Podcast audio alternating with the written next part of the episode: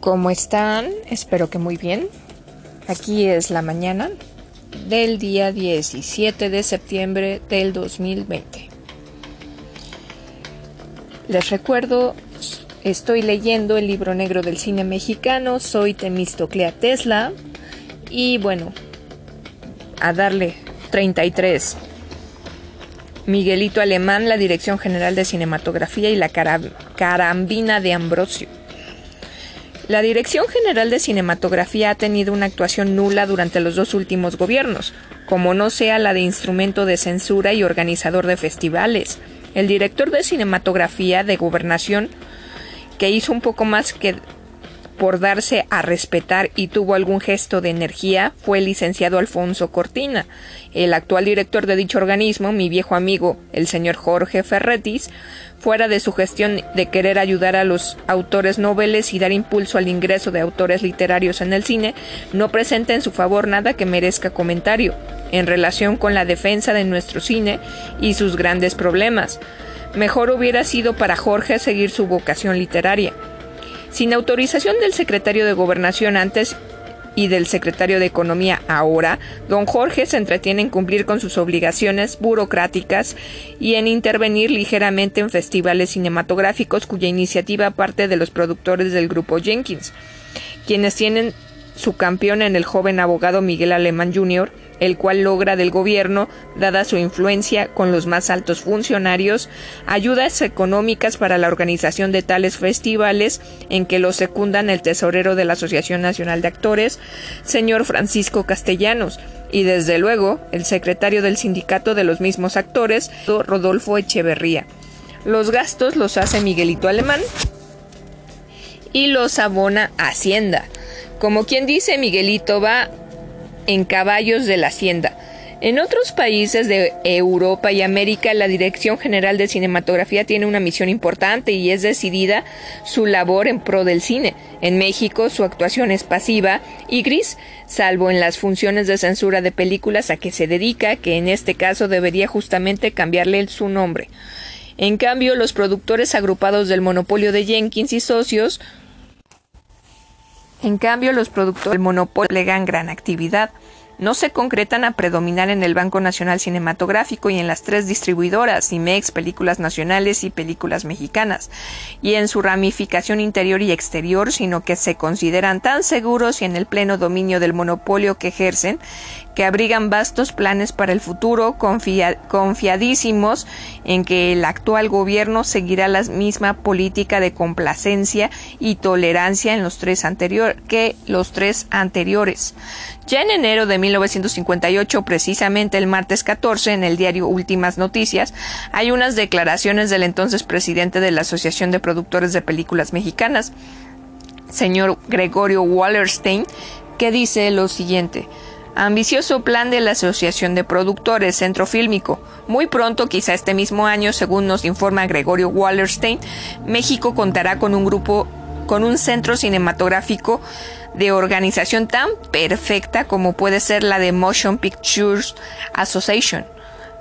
Association. Association de los Estados Unidos. La Asociación de Productores de Películas Mexicanas está afinando el proyecto para que en este 1958 se concentren en un solo edificio todas las oficinas de productores y distribuidores cinematográficos. El inmueble, que constará de nueve pisos, estará ubicado en la Avenida División del Norte, casi esquina con Popocatépetl.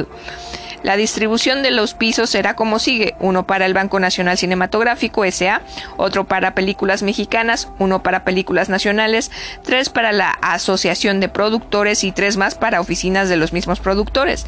Cada compañía adquirirá su piso en propiedad en una especie de condominio. Contará el edificio con tres salas de proyección cinemateca, bodega para películas, baños turcos, sala de consejo, bar, etc. Perdón. Calculo, calculó el señor Wallerstein que todo el proyecto, que ya está a punto de empezar a funcionar, requiere una inversión de 6, de 6 a 7 millones de pesos, pero se asegura de que la organización del centro cinematográfico será tan perfecta e importante que cubrirá todas las necesidades del cine mexicano en, en nuestro país y en el extranjero. Y también nos asegura el señor Wallerstein que en este mismo año será, será una realidad. Hasta fines de 1959 se terminó el edificio que costó 7 millones de pesos. Horror, en realidad no vale ni 3. No cabe duda de que durante años la palabra del señor Gregorio Wallerstein ha sido ley dentro de la industria. Ni la Dirección General de Cinematografía, institución oficial, ni el Banco Nacional Cinematográfico, institución semioficial, ni la Asociación de Productores, las distribuidoras nacionales y extranjeras y algunos de los líderes sindicales mueven un dedo ni dan un paso sin que el, sin el previo consentimiento del señor Wallerstein. ¿Por qué? No es porque el señor Wallerstein sea un genio, aunque nada tiene de tonto, ni porque su personalidad sea arrolladora. Es entiéndase bien, porque el señor Wallerstein representa los intereses financieros del señor William. He aquí toda su fuerza en la industria. Lo del edificio es simbólico, a toda la industria la puso en un puño. ¿Se puede pedir más? Sería ingenuo pensar que todos los líderes han sido honrados. Lo mismo que malicioso decir que todos se han vendido al oro del monopolio, pero no sería por demás que se averiguara que el sindicato de la producción cinematográfica como en el STIC porque los problemas sindicales se enfocan con mucha energía en beneficio de los trabajadores y cuando se espera una resolución satisfactoria para el conjunto obreril, resulta que los líderes han llegado a un amistoso arreglo, ya sea con Alarcón y Espinosa o con los productores que encabeza Wallerstein y que pertenecen al mismo grupo en, en ventajas loables. Severo fue el ejemplo que el sindicato de la producción dio con el compañero Enrique Solís, uno de los decanos del cine, en asamblea en asambleas se le acusó de inmoralidad sindical, de mal manejo de fondos y de componendas con los productores, de enriquecimiento indebido, etc. Le llovieron todas las acusaciones de un golpe al pobre de Enrique Solís, se olvidaron sus actitudes en favor de los compañeros, su labor como legítimo fundador del sindicato de la producción y cayó de hoy día el compañero y amigo Enrique Solís, a quien yo combatí cuando pretendía ser el dictador del sindicato, y hoy le tiendo la mano de antiguo compañero y amigo, padece las consecuencias de lo que llamaron su mal comportamiento. Tiene un puesto de humilde boletero en el cine, César, para ganarse el sustento como premio por su labor en el cine, buena o mala, y durante 50 años. Enrique fue el fundador del primer sindicato de producción en la industria y yo lo apoyé en contra de la opinión de los otros o tres de los otros dos o tres productores que existíamos cuando se constituyó el primer sindicato. No se crea que solo a Enrique Solís se le pudieron ir los pies. Los compañeros del sindicato sí tuvieron verdadero interés en saber por algunos de sus dirigentes sean enriquecidos si investigaran y tuvieran valor para acusarlos públicamente, sin duda los pecados de Solís pasarían a la historia y algún otro líder más poderoso ocuparía la atención con desfalcos más importantes, aceptando dadivas y estando en combinación con alguien del monopolio. No todos los líderes tienen la estructura moral de un Gabriel Figueroa, quien recuerdo que una vez rebatiendo al líder del STIC, Salvador Carrillo, lo agredió este por sorpresa en forma tan brutal que por poco nos desgracia al mejor camarógrafo de nuestro cine. Y lo que fue peor, el impacto que dejó esa agresión en un líder honesto y de trayectoria artística tan loable atemorizó a otros, quienes pensaban que si Carrillo sabía agredir así a un compañero que civilizadamente discutía un punto, peores serían las amenazas y las consecuencias para quienes se le opusieran más tarde. Antes era motivo de muchas conferencias, investigaciones y pruebas el poder conseguir que se diera por terminada una fuente de trabajo.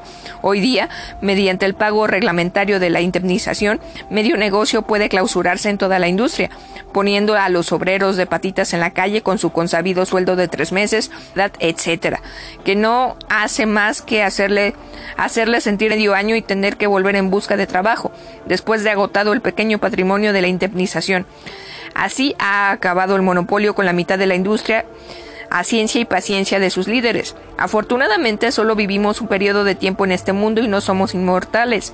Días, día vendrá en que la nueva generación de dirigentes sindicales o los que queden depurados, comprobada su actuación honesta y de buena fe, pueda cambiar el curso de las cosas y consolidar a la industria.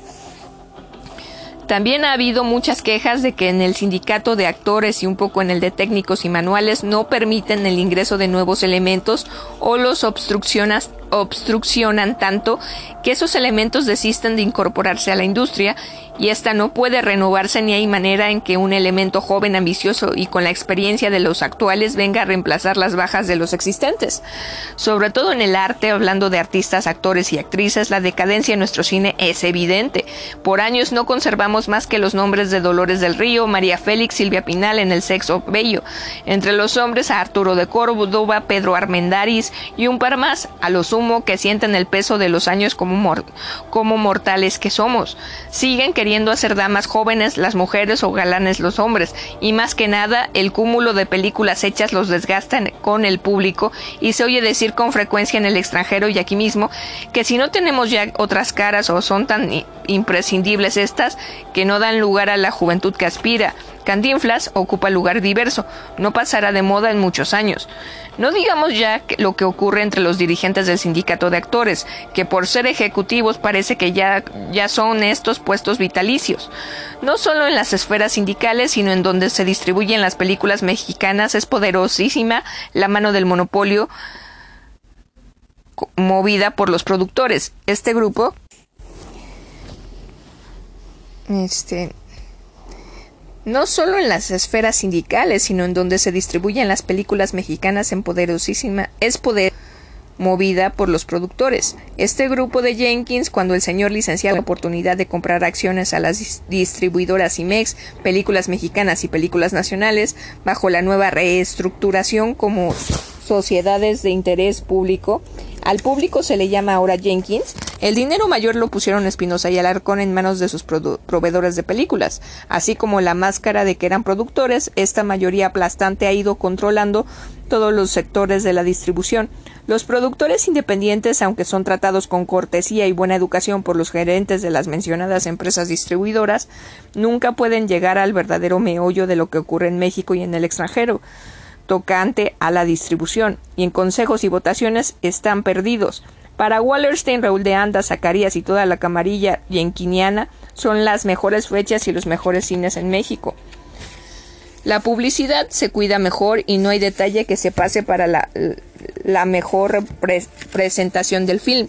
Siempre están conformes con todo lo que se arregla en los contratos para la exhibición, aunque aparentemente alegan tal o cual ventaja. En el fondo saben que hay que permanecer al margen y dejar a los gerentes que peleen como mejor puedan las cláusulas leoninas en los contratos de exhibición relativas a fechas, topes en los cines, monopolio de Jenkins, teniendo todo lo que desea. Por ejemplo, una película se estrena a porcentaje a precios altos y pasa una semana o lo que aguante de acuerdo con los topes que Alarcón y Espinosa fijan altísimos.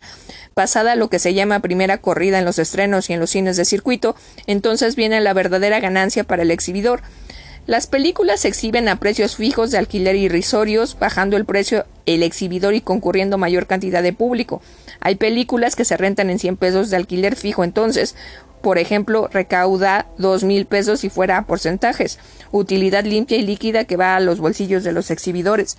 El exhibidor, que se supone va a porcentaje con el productor, no gasta un solo centavo en la publicidad. Todo es por cuenta del productor. Hay película que ha producido en el cine de estreno y circuito de cines en la Ciudad de México 80 mil pesos. El costo de la publicidad que se rebaja íntegra al productor es o ha sido de un mínimo de 100 mil pesos.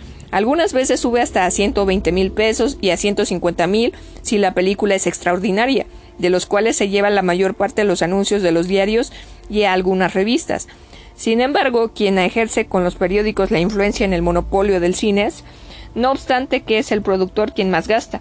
El exhibidor se concreta a determinado aspecto con una cartera minúscula con el nombre de los cines y anunciando las películas que se van a dar. Todos los anuncios grandes y llamativos son pagados por el productor por, medio de la agencia CAISA, que además cobra el 10% por elaborar los anuncios y repartirlos según el presupuesto. También Arzuna pertenece a los productores del monopolio y tiene parecido sistema. En circunstancias normales, el productor protestaría por esta desigualdad en el trato con los exhibidores, pero como son socios como son socios ya hemos dicho que al hacer la película con los dineros que le proporciona el Banco del Cine del gobierno y lo que les aportan las financieras de Jenkins, está este productor asociado al monopolio ya lleva su utilidad cuando ha hecho y producido su película. En cuanto a los demás, si la película cae bien, tanto mejor. Si cae mal, ya se repondrá el productor en el próximo presupuesto. Los independientes no tienen esas ventajas y poco a poco han ido descapitalizándose hasta quedar inactivos desplazándose de la producción, con gran beneplácito de los monopolistas. Ahora viene el negocio grande y fantástico del monopolio de exhibición de Jenkins, el negocio de las dulcerías y de las palomitas que se expende en los cines que se expenden en los cines. El impuesto se lo carga como impuesto al cine. Las utilidades son muy grandes y el productor, como es lógico, no percibe ni un céntimo, ni un modesto caramelo cuando se le ocurra ir a ver su película. Con su familia. Todo para papá Jenkins y su camarilla en la exhibición. Los anuncios en los cortos llamados de relleno es otro negocio fabuloso. Todos estos productores de cortos que pertenecen, técnica y sindicalmente al, al STIC están controlados por pequeñas compañías del monopolio de exhibición. Hay quien calcula que las utilidades son mayores que las de dulcerías y palomitas. Como si todo lo anterior fuera poco, después de obtener utilidades, el monopolio en producción, distribución y exhibición, sin contar dulcerías, anuncios, producción de cortos, etc., ahora han querido controlar hasta las utilidades que reporte la ubicación de los elementos oficiales de la industria del cine. El proyecto del señor Wallerstein de construir un edificio especial para el Banco Nacional Cinematográfico S.A.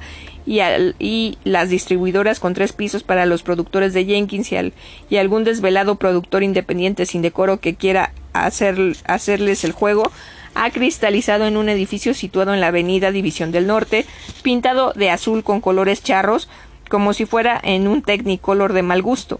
Toda idea de don Gregorio, y no lo dude usted, algo tendrá que ver en las finanzas directa e indirectamente el señor Manuel Espinosa Iglesias, Banco de Comercio S.A., a donde van a parar todos los fondos de la mayoría de, de las distribuidoras, y óiganlo bien, toda suma que cae en dólares en el Banco Nacional Cinematográfico S.A., no siendo de los Estados Unidos, donde todo se le abona para cubrir el adeudo pendiente al Marine Trust Company por su préstamo a la Azteca Films, y demás distribuidoras de películas mexicanas en suelo yanqui. Todo dólar, decimos, va directo del Banco Nacional Cinematográfico SA al Banco de Comercio SA. De modo que, de acuerdo con el optimismo de los ingresos anuales del, extranjero, optimismo del señor Wallerstein en declaración a últimas noticias, nuestro cine produce un ingreso al país de 6 o 7 millones de dólares. ¿A quién? Al Banco de Comercio SA, quien devolverá peso, pesos y se queda con la divisa extranjera. ¿Cómo habrán combinado este asunto los señores Espinosa y Garduño? Yo, por lo menos, cada vez que recibo dólares de las distribuidoras de películas que me distribuyen, películas hechas por mí hace 10 o 15 años, de los últimos nueve no he recibido un solo cheque de utilidad, fecha que coincide con mi lucha contra el monopolio, y he tenido, como digo, cheques que he comprado en dólar con peso para algún pago u operación en los Estados Unidos.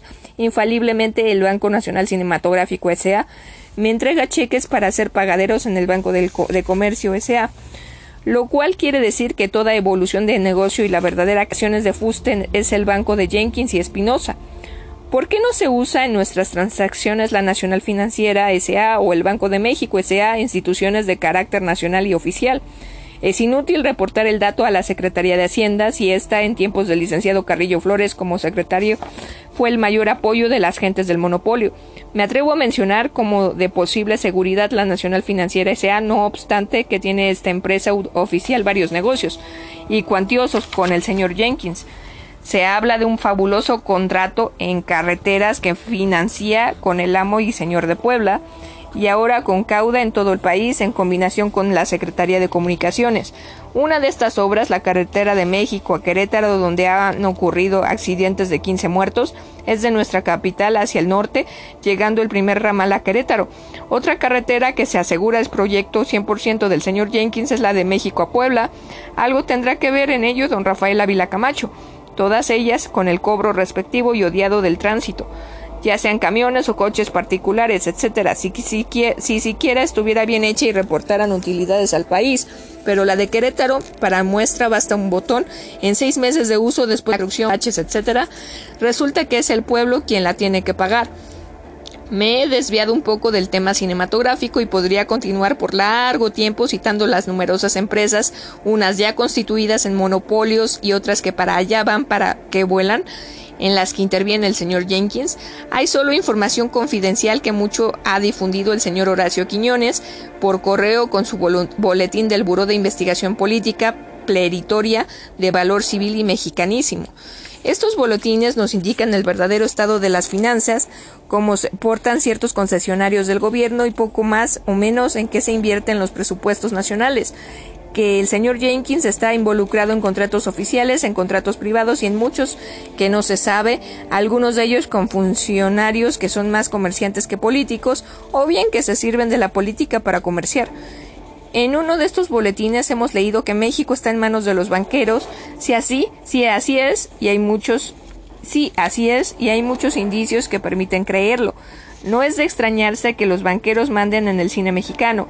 Transcribimos algunos párrafos del tantas veces mencionado boletín, fecha del 16 de mayo de 1955, que se refieren a la habilidad a la habilidad maniobrera de ciertos banqueros cuya influencia en el cine no pegarse.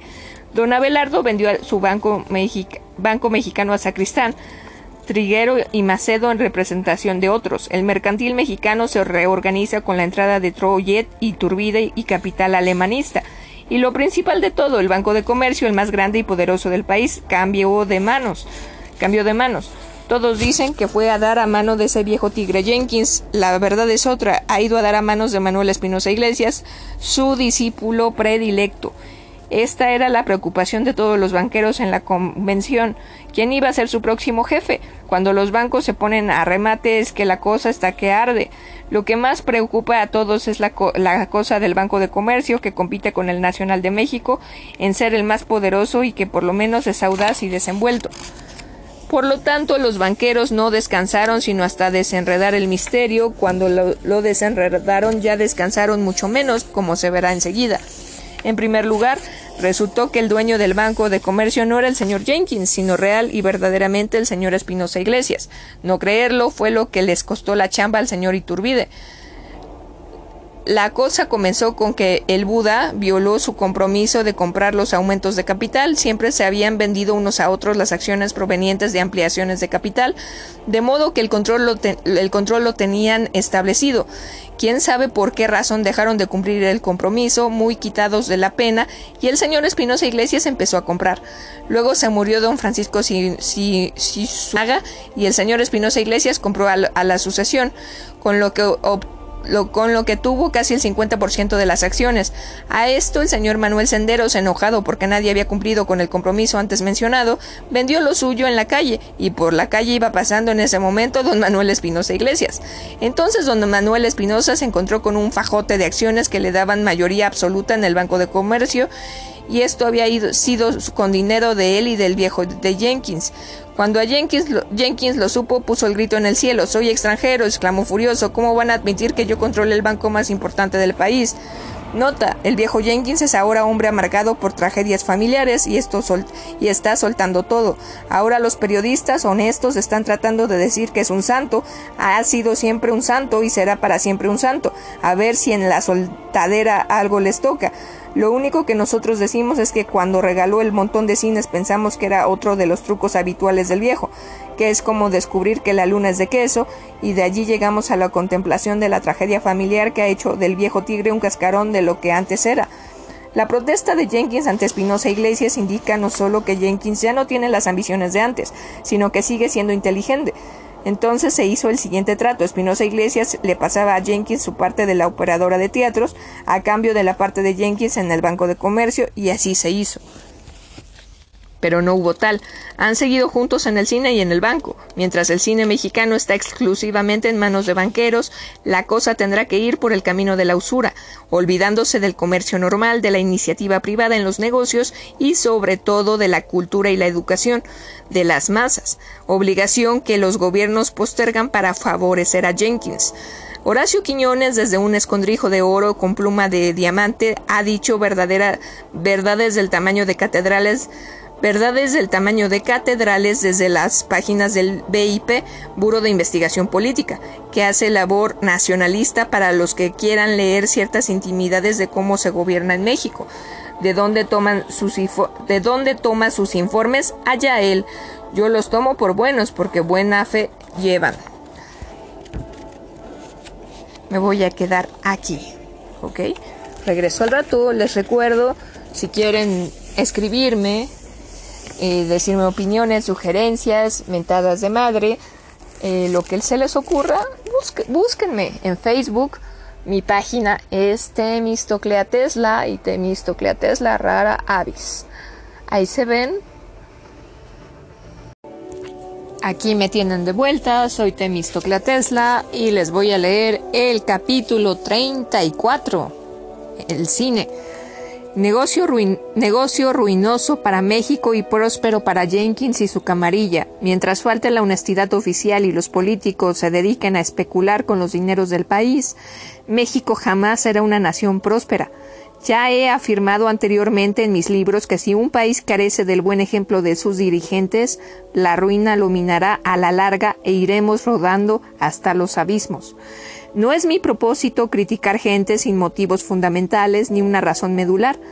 Este libro escrito en defensa del cine no solo es para el cine en sí, mismo, en sí sino que se extiende a todo lo, gangrenoso que en, relación con el cine existe en todo el país, andamiaje de negocios ruines, políticos rastreros, inmorales, etc. El pueblo ya siente náuseas cuando le hablan de grandes proyectos gubernamentales si antes el presidente no ha dado el buen ejemplo y barrido la corrupción. Y no es para menos. Después de las noticias que a diario leemos en los periódicos, la última, publicada en Excelsior, El Universal y la prensa, no con repercusiones en el Universal Gráfico y Últimas Noticias, es fabulosamente desalentadora. 6 mil millones de pesos perdidos en empresas descentralizadas, como se les llama ahora a los devaneos presupuestales de, gobernantes sin preparación y de funcionarios con uñas de tigre.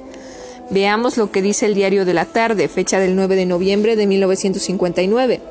6 mil millones pierden las empresas del gobierno, a 6 mil 900 millones de pesos ascienden las pérdidas que en conjunto han tenido desde que comenzaron a funcionar muchas de las 134 empresas descentralizadas que operan legalmente en México, según han revelado investigaciones secretas realizadas por el gobierno federal.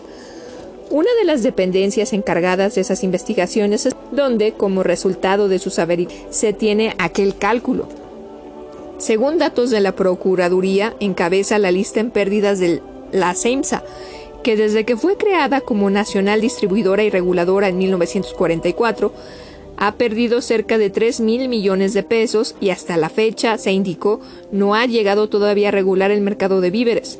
CEMSA, creación alemanista, a la CEMSA en la lista aguanos y fertilizantes, la fábrica de motores y maquinaria Anáhuac, la Toyota la Toyota de México y otras, pero al mismo tiempo se advirtió que entre las 134 empresas descentralizadas que operan en el país están las siguientes que a nadie que nadie conoce ni sabe para qué sirven. Combustibles, Turismo y Transportes, Empacadora Ejidal S.A., Vidrio Neutro S.A., Zacatonera Mestrial y de Garantía de Valores Mobiliarios y muchas más con raros nombres. No añadiremos por nuestra cuenta Pemex, Ferrocarriles Nacionales de México, etcétera, por ser de verdadera utilidad nacional dichas empresas y tener el gobierno toda la obligación de subvenir a sus pérdidas, lo que no es el caso de tanta y tanta empresa descentralizada que, como bien dice la información que acabamos de transcribir, nadie conoce ni sabe para qué sirven. Señalamos el escandaloso fracaso de la CEMSA, organismo creado por el entonces presidente Miguel Alemán, alrededor del cual se hizo tanta propaganda demagógica en el sentido de que iba a abaratar como por milagro las subsistencias de, nuestros, de nuestro sufrido pueblo, todo para ahora, al cabo de 15 años, aparecer que no ha abaratado nada y que por el contrario viene costando la friolera de 3 mil millones de pesos a las arcas de la nación. 6 mil millones 900 mil pesos, según datos de la, de la propia Procuraduría, se han despilfarrado sin recuperación posible en las mencionadas empresas descentralizadas. Pero según el licenciado don Antonio Díaz Soto y Gama, hombre de recta y limpia ejecutoria revolucionaria y de veracidad abundantemente de los 7 mil millones de pesos, lo que relata en Excelsior y las, y las últimas noticias, en cuanto al cine, no ha sido precisamente una fuente de ingresos y de utilidad al gobierno, y no es porque no se le haya advertido por mí y por otras personas en forma precisa y oportuna, es porque los intereses creados de las gentes del monopolio del tenebroso mundo de las finanzas chuecas no han querido soltar su presa. El cine como industria representa una gran pérdida para la nación, cuando bien orientado podría ser vehículo de cultura y prestigios nacionales, produciendo utilidades al gobierno y a la colectividad que en dicha fuente trabaja, no a los que maquinan cómo pueden engordarse con dineros de la nación y al amparo de funcionarios corrompidos, una minoría favorecida. En cada nuevo periodo del gobierno, la personalidad del presidente es la que infunde las esperanzas o los recelos. El actual mandatario, señor licenciado López Mateos, en su primer año no podría anotarse una política como el mejor de los gobiernos que hayamos tenido. Sin embargo, con notas sobresaliente y destellos de autoridad, ha despuntado en su intento de gobernar para las mayorías, preocupándose por terminar con los vicios y las componendas de gobiernos anteriores y afirmarse en la obra buena que otros pudieron hacer y no hicieron.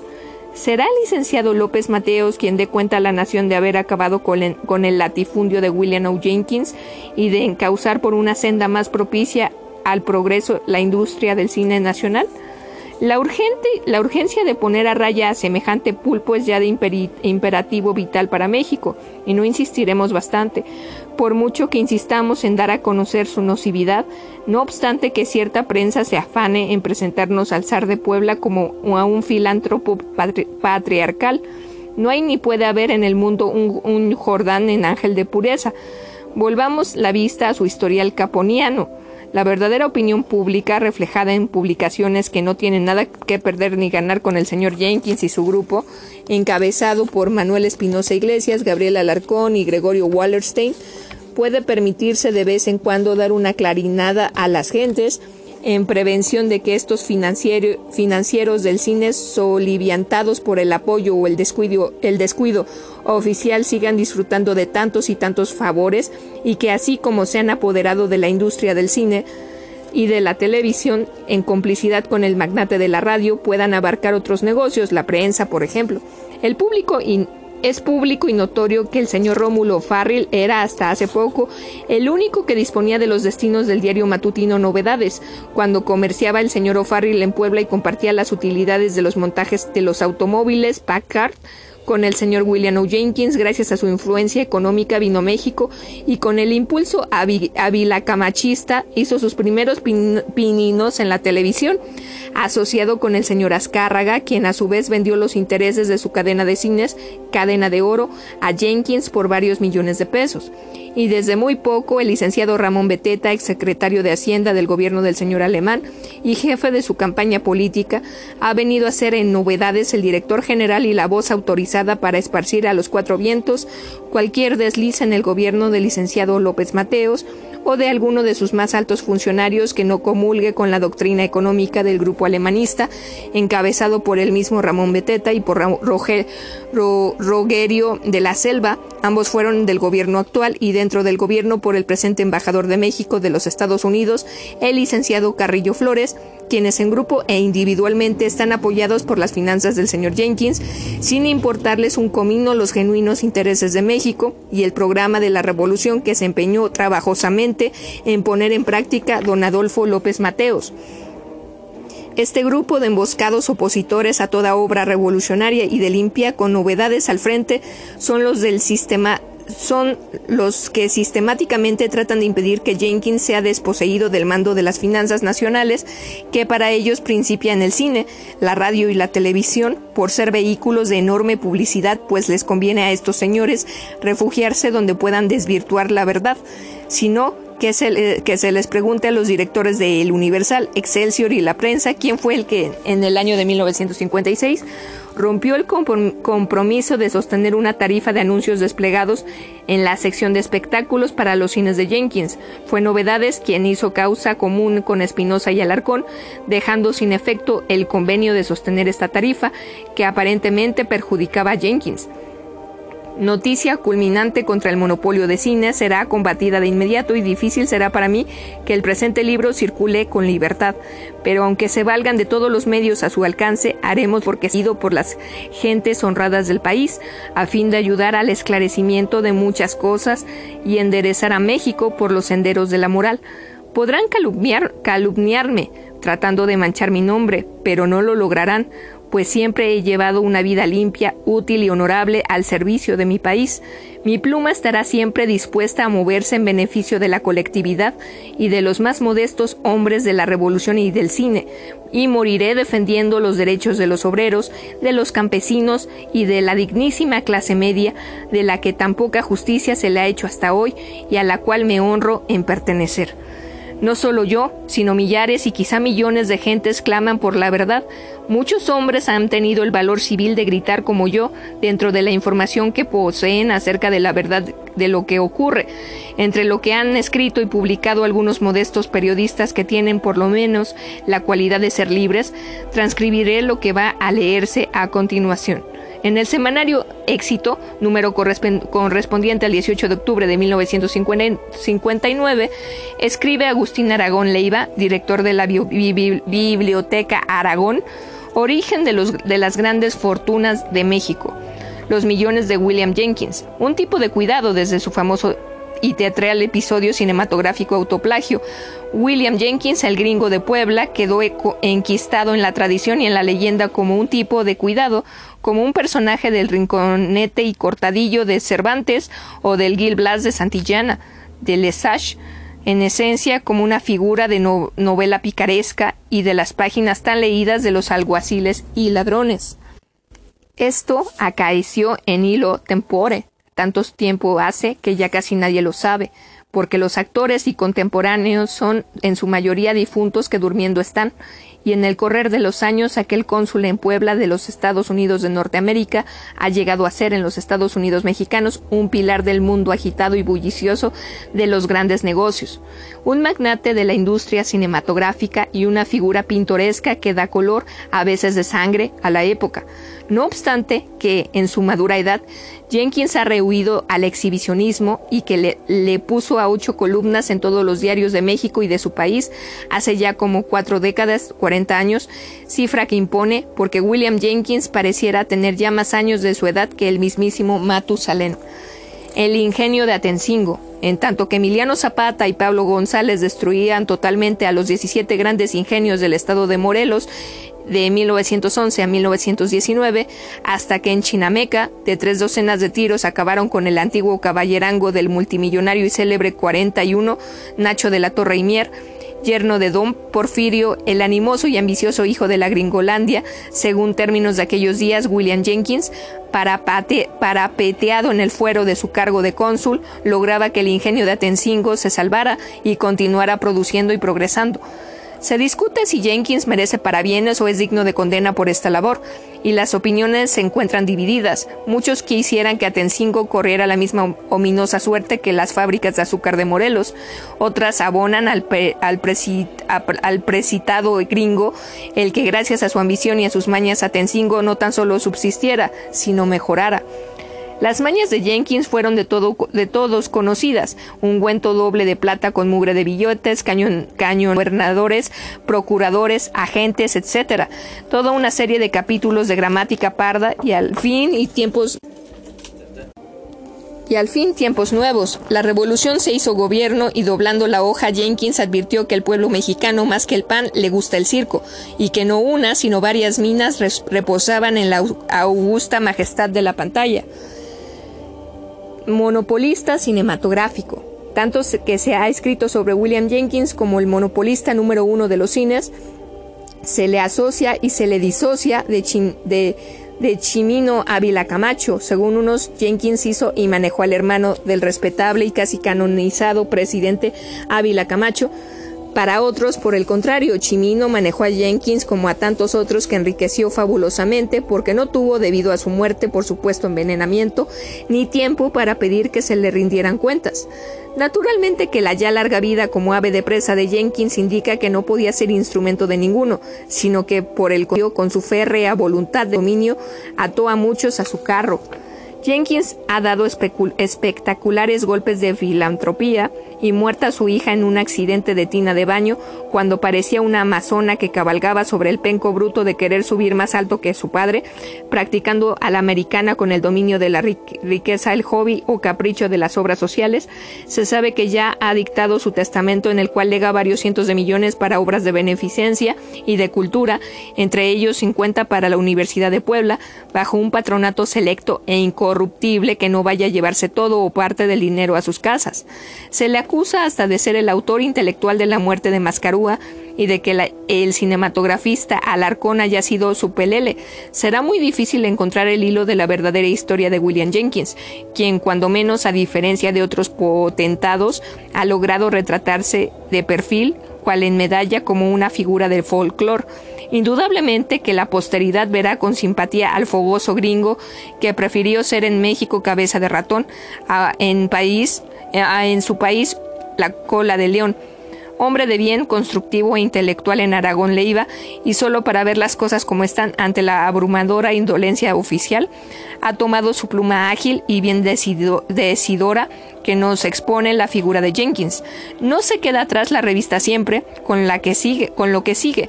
Esta vez el compañero Miguel Ángel Menéndez sí da nombres.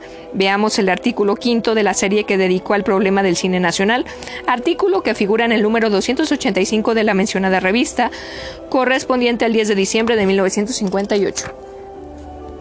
El pueblo de la República que asiste a estrenos de películas, lo mismo que en cines de primera y segunda corridas, tributa con X centavos tal vez 100% per cápita cada ocasión que asiste al espectáculo para acrecentar la ya enorme riqueza del norteamericano Guillermo Jenkins, que llegó a nuestro país como vicecónsul norteamericano comisionado en la ciudad de Puebla. Ahora convertido en magnate omnipotente, Ahora, magnate omnipotente a la, a la través mexicanas, muy conocido en el campo de los negocios, negocios que van desde la fabricación y venta de alcohol en la ciudad de Puebla hasta el sistema bancario nacional, pasando por el periodismo, la televisión, el cine y otros. La cadena de oro y la operadora de teatros en esta capital y en la mayor extensión del territorio nacional trabajan para él. Inútil es decir que cada uno de quienes son sus segundas manos ya son multimillonarios también, y todo lo pueden comprar en nuestro México, según dicen solo con propósito de objetizar el control que el monopolio exhibidor ejerce, damos a continuación la lista de salones de cine convertidos en troneras de la mesa de billar del juego de Jenkins. Todo espectador que entra a estos cines le tributa.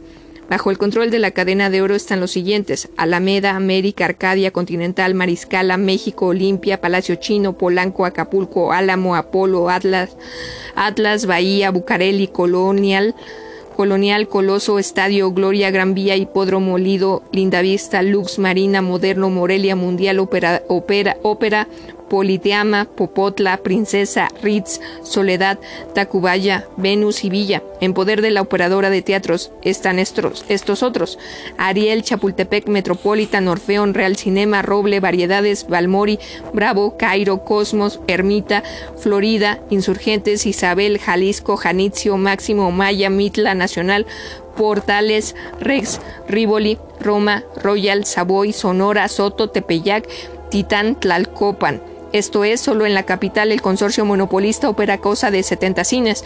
A estos hay que añadir los que controlan en los estados desde Baja California hasta Yucatán, entendiendo entendido que para hacer historia de ese control, los legisladores al amparo del fuero constitucional tendrían que realizar investigación severa que los llevaría, seguramente, al conocimiento de actos de intimación a dueños de cines independientes.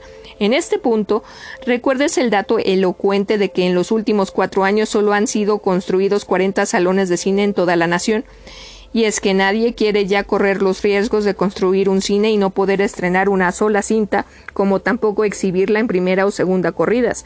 Si no entrega el control de su, de su cine al monopolio, esto destruye al pequeño propietario, destruye a la industria cinematográfica, destruye a México.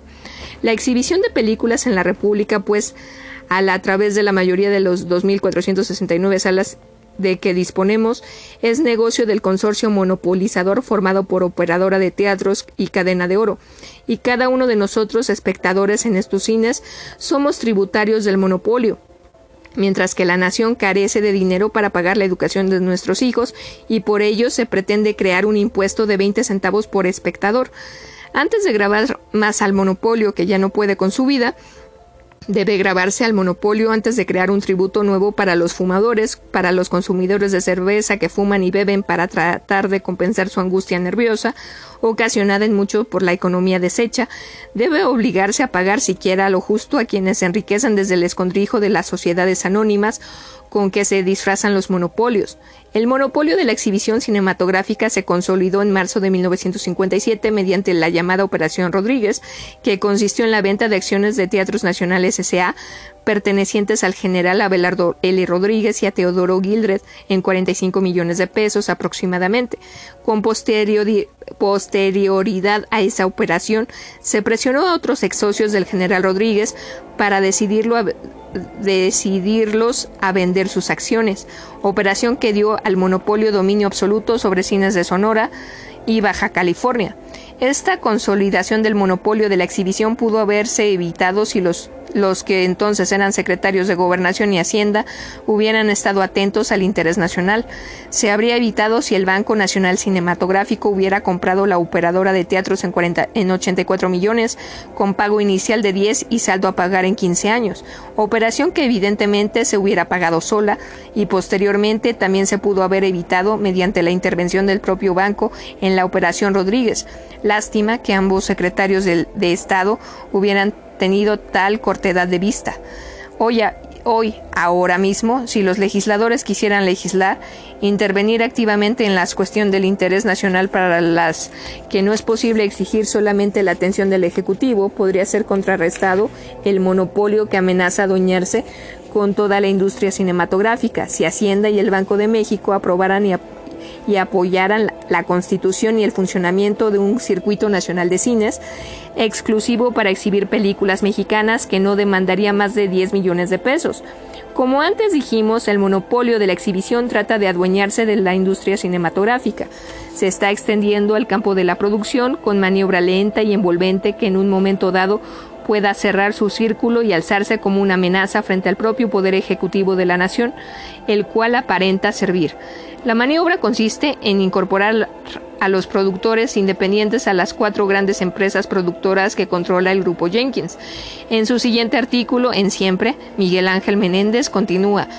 Ante una comisión de representantes populares interesados en conocer la verdad de lo que sucede en el seno de la industria cinematográfica, de tanto interés para gobierno y pueblo de la República, podrían ser citados casos concretos de absorción de productores independientes por parte del monopolio, a quien este da el título de ejecutivos cuando en verdad los convierte en empleados de las empresas productoras en las que el propio monopolio tiene mayoría de acciones. Mediante esta incorporación de productores independientes, que parece inocente recurso industrial, el monopolio de la exhibición logrará control de las tres compañías distribuidoras que integran con el Banco Nacional Cinematográfico el sistema financiero directriz de la industria. La industria cinematográfica demanda una nueva política, en la que se anteponga a cualquier otra cuestión la defensa del interés mexicano. Si esta demanda no fuera patrocinada por los representantes populares que gozan de inmunidad, de dietas y prerrogativas, para eso, para defender los intereses de México, no es justo atribuir la culpa de lo que sucede al periodismo nacional, en cuyo seno el monopolio derrama más de 25 millones de pesos anuales en publicidad y mucho menos al hombre de la calle, el ciudadano común, que mira impotente los hechos contra la patria. De los funcionarios administrativos o de los politiquillos que amenazan el poder público desde el escondrijo de sus flamantes despachos, de esos que con todo transiguen para seguir en el cargo, no es posible esperar nada bueno. El peso de la responsabilidad en el tipo de cuestiones que he venido tratando recae directamente sobre los padres conscriptos, y si estos carecen de fuerza moral para examinarlos con entereza, por elemental discreción debe concederse tribuna libre a las cámaras legislativas a quienes puedan aportar datos en la defensa de los intereses nacionales en cuanto acontece en multitud de negocios en los cuales se defrauda a la nación, tal es la industria cinematográfica, el montaje de automóviles, la fabricación de detergentes, los juegos de apuestas como el de las carreras de caballos, el frontón, etcétera con los que casi siempre está escondido publicidad de este o de aquel. Si los mexicanos no, no defendemos a México, ¿quién? Veamos ahora lo que en un artículo editorial se dice en la revista Opinión Pública en uno de sus números correspondientes al mes de julio de 1959 y bajo el título William O. Jenkins, amo y patrón de México. Resulta vergonzoso confesarlo y triste decirlo para menguar para para mengua del decoro patrio, que el norteamericano norteamericano William O. Jenkins, ex cónsul de los Estados Unidos del Norte en México, es dueño del Estado de Puebla, y debido a su fuerza política y económica, Jenkins prosigue siendo uno de los grandes que manejan la vida social, política y económica de México. Lo decimos en vista de que el citado William O. Jenkins, quien cerca de, tiene cerca de 60 años consecutivos de vivir en territorio mexicano, pronto Washington le encargó el papel de cónsul en nuestro país, pero al gustarle a Jenkins mucho más los negocios en nuestra patria, este personaje de fábula sombría se quedó en el estado de Puebla, donde aprovechó el desorden que produjo el movimiento armado de la Revolución Mexicana y también la buena fe de, de los aborígenes en ese rumbo de la República, para comprar poco a poco la voluntad de las autoridades públicas, primero del estado de Puebla y enseguida totalmente a los gobiernos federales y hacer una enorme fortuna que se calcula constituye el mayor capital de México.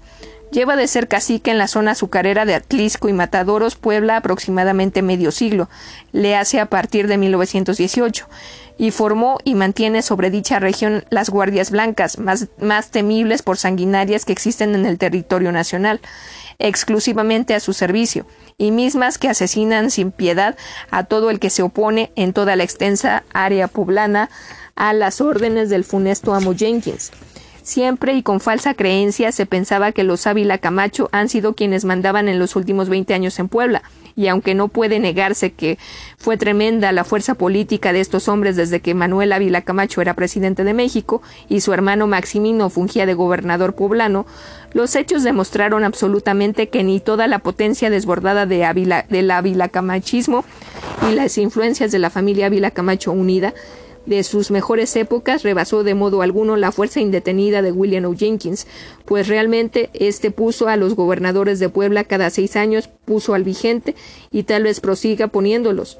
A los diputados y senadores por aquella entidad federativa los nombró y pone igualmente, y no para allí su arbitrio, sino que incluso designó y designa a todos los presidentes municipales, a enteras legislaturas y a, los demás, a las demás autoridades poblanas.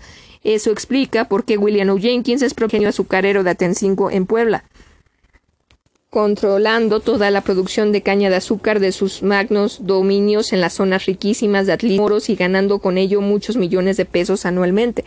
Y además porque Jenkins es dueño del llamado Banco de Comercio S.A. que tiene centenares de sucursales establecidas en todas las capitales de los estados de la República y en otras poblaciones, igualándose ese banco en magnitud de ingresos a ninguno de los que hoy operan en el ámbito de México. Sin embargo, William O. Jenkins hace aparecer al frente de los bancos de comercio a Espinosa Iglesias como sugerente serie de personas, en parte de extranjeros, con la atribución de miembros del cuerpo directivo y de vigilancia y como gerentes secundarios y inmiseriamente a miles de personas de, a miles de empleados que laboran en esas instituciones bancarias suyas y quienes trabajan fuera de las protecciones de la ley federal de, empleados de tales bancos, lo que hace de Jenkins un gran sotenau nacional.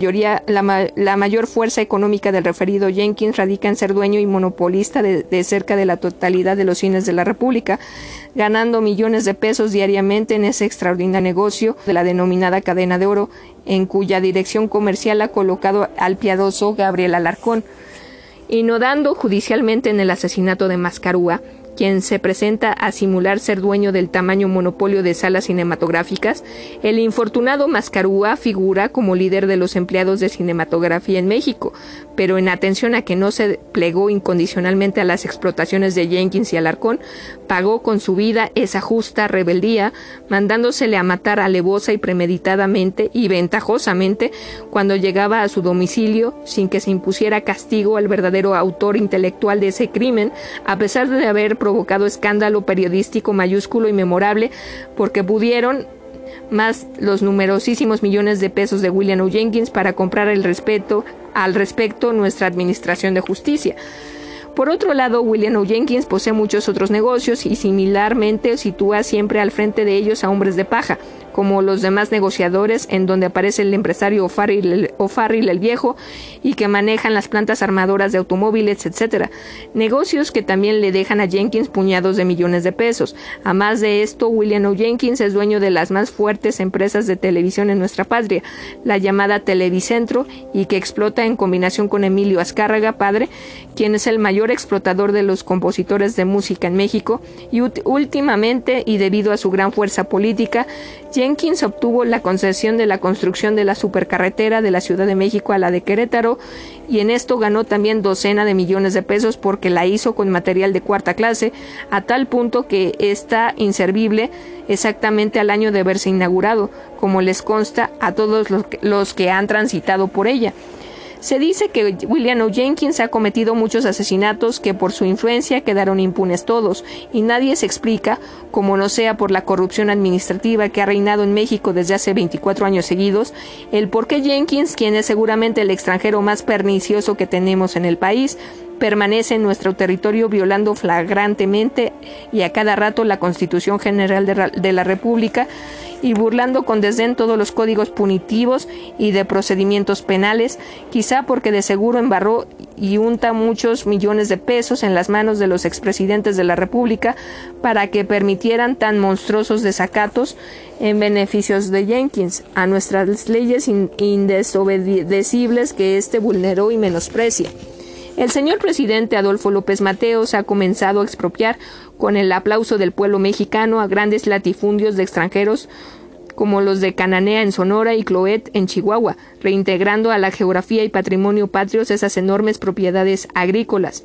Y en presencia de eso, ahora nuestro pueblo le pide que destierre del país a William O. Jenkins y recupere las grandes extensiones de tierras que Jenkins tiene en Atlisco, Matamoros, Puebla, que entregue a los obreros en cooperativa el ingenio azucarero de Jenkins de Atencingo, que quite a Jenkins el capital gigantesco que ha hecho en los bancos de comercio a costa del público y de los pobres empleados y que igualmente ponga en manos de los obreros los salones de cine de Jenkins, enorme monopolio nacional hechos también a costa del pueblo de México, que busca una forma de diversión, porque es necesario que la gran fortuna de este formidable filibustero, William O. Jenkins, sirva para equilibrar la economía nacional en estos momentos en que se siente el impacto asaz terrible de la desorganización de los gobiernos anteriores, en los que nuestra moneda está por los suelos y por otra parte la soberanía del país exige que el señor presidente López Mateos expulse definitivamente a William O. Jenkins por reo descarado de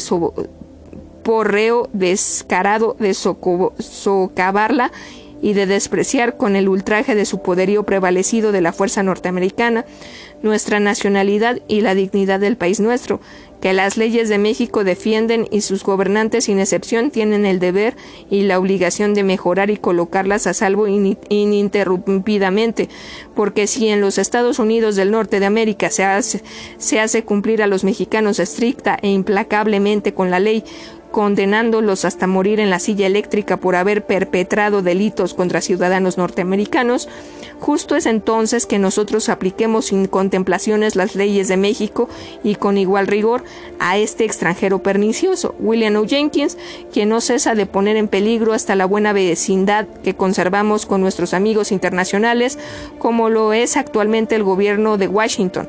En cambio, muy distinto es la forma de comportamiento de millares de turistas norteamericanos que respetan nuestras leyes desde el instante en que pisan umbrales de México. Nuestro pueblo tiene derecho a librarse de William O. Jenkins por ser este ofensivo a México, aplicándole sus leyes de profilaxis y que son fruto del autodeterminismo de nuestro país universalmente reconocido como potestad propia, irrenunciable, ininterferible e impostergable por soberana fuera William O. Jenkins o a la cárcel de donde ha delinquido, o que devuelva todo lo que se ha robado ventajosamente al pueblo mexicano. Hasta aquí Opinión Pública, revista que hace honor a su título, ya que en verdad se hace intérprete del sentir general del país y se expresa valentía que no se ve muchas veces en México. Por nuestra parte, solo nos resta hablar a los hombres que pueden poner el remedio a los males que en este libro señalamos y orientar al cine mexicano por las sendas de la libertad de pensamiento y de la libertad económica, evitando el desastre y dejando de hacer más rico al que ya lo está inmensamente con los procedimientos nada edificantes que todo México sabe. Hasta aquí me quedo, nos vemos más tarde, nos falta un capítulo y voilà, terminamos. Recuerden, escríbanme, no sean tímidos, en mi página de, de Facebook Temistoclea Tesla. Aquí estoy de regreso. Soy Temistoclea Tesla, les estoy leyendo el libro negro del cine mexicano. Y comencemos. Capítulo 35. Comercio S.A. Hambreadores de México S.A. Es frecuente culpar a toda una nación de los hierros de un hombre, de tal o cual nacionalidad conectado con los procedimientos y la política del país de origen del individuo en cuestión, en discusión. En el caso del señor William Oscar Jenkins, oriundo de los Estados, Unidos de Norteamérica y vicecónsul de este país en Puebla anterior a 1920, ha ocurrido mucho de lo anterior. La conducta bochornosa de este norteamericano y los procedimientos antilegales para comerciar en forma gangsteril en México es indudable que han perjudicado muchísimo el buen nombre de Estados Unidos y a los norteamericanos residentes en México, lo cual es justo aclarar y llamar a cada cosa por su nombre en bien de la política de buena vecindad establecida por el presidente Roosevelt y que perdura hasta nuestros días con, con, muestras de sinceridad por parte de ambos países. Afortunadamente hay muchos nombres de norteamericanos que poseen empresas importantes en México y rigen sus negocios rigen sus negocios dentro de la ley, que congenian con los mexicanos y que no usan el poderío de sus finanzas para esclavizarnos ni hambriarnos. En muchas ocasiones el gobierno de Washington ha, dado muestras de colaboración con, nuestro gobierno en forma desinteresada y normal, sin alardear de su fuerza militar ni de su potencialidad económica, y, últimamente ha dado muestras también de su humanismo y buena amistad, brindándonos ayuda técnica y efectiva en las inundaciones y ciclones ocurridos en nuestras costas durante los para la subsistencia de nuestro buen entendimiento diplomático espiritual y económico, deberían eliminarse los nombres de William Jenkins y, Werner Green, quienes son un obstáculo viviente, una barrera infranqueable para nuestras buenas relaciones con el gran pueblo norteamericano, representativo en esencia de la democracia universal. México es vecino de los Estados Unidos y no es conveniente que la mala conducta de individuos como Jenkins y Green empañen nuestras buenas relaciones y nuestra amistad en esta época en que hay que definir ideologías. Si existieran en Estados Unidos dos mexicanos con la mitad de los cargos que la opinión pública de México hacia Jenkins, lo cual no permitiría ni el gobierno ni el pueblo norteamericano, en menos de 24 horas estarían fuera del país. Por eso es muy saludable que insertemos lo que dice el notable periodista Horacio Quiñones en su BIP del 18 de enero de 1958. Lo que sí sabemos es que el dueño del edificio de la embajada norteamericana, es decir, del edificio que dicha embajada alquila, es precisamente uno de los hambreadores de México, don Luis G. Aguilar.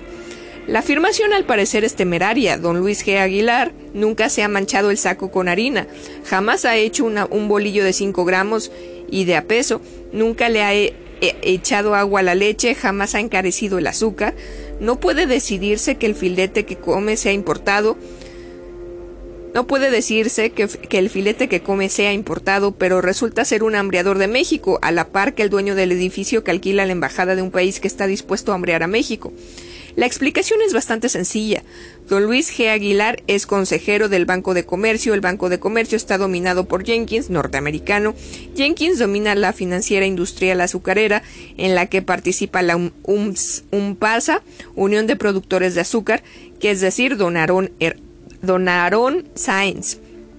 ¿Es la única liga del dueño del edificio de la embajada con el sindicato de hambreadores? No. El Banco de Comercio del que es consejero, es accionista de la corpor de Wenner Green, Green, es que no es Green de verde, claro, es Green. Maneja capitales norteamericanos. Wenner Green domina la industria lechera. ¿Es esta la última liga del dueño del edificio de la hambreadora embajada con los hambreadores de México? No. El Banco de Comercio del que es consejero es accionista de la cervecería Moctezuma. La cervecería Moctezuma tiene como accionista a Carlos Gómez y Gómez. Carlos Gómez y Gómez controla directamente todos los molinos de trigo del Distrito Federal en asociación con Marcos Ortiz. La realidad, pues, es la siguiente: no es cerrando panaderías y vigilando molinos de nixtamal o importando maíz y trigo, como el gobierno podrá resolver el problema del hambre interior provocada por la especulación. Los hambreadores no son los molinos de nixtamal, ni acaso los panaderos gachupines, ni los mozos que le echan agua a la leche. Los hambreadores son respetables banqueros como Mr. William Jenkins a la cabeza. Con Mr. William Jenkins a la cabeza. La tupida red de intereses puede describirse esquemáticamente con gran facilidad, aunque quede incompleta pues solamente pueden narrarse los detalles más salientes. No hay un solo hambreador que no esté ligado varias veces con instituciones bancarias. En los bancos viene a resumirse toda la sumada utilidad que se inicia con el esclavo dueño de un molino que añade olores al maíz para olotes al maíz para hacerlo rendir más. Naturalmente, mientras el gobierno lo ignore, ¿qué puede hacer el gobierno contra la ofensiva del hambre que han iniciado los Estados Unidos? Pasamos a dar datos concretos. El pan.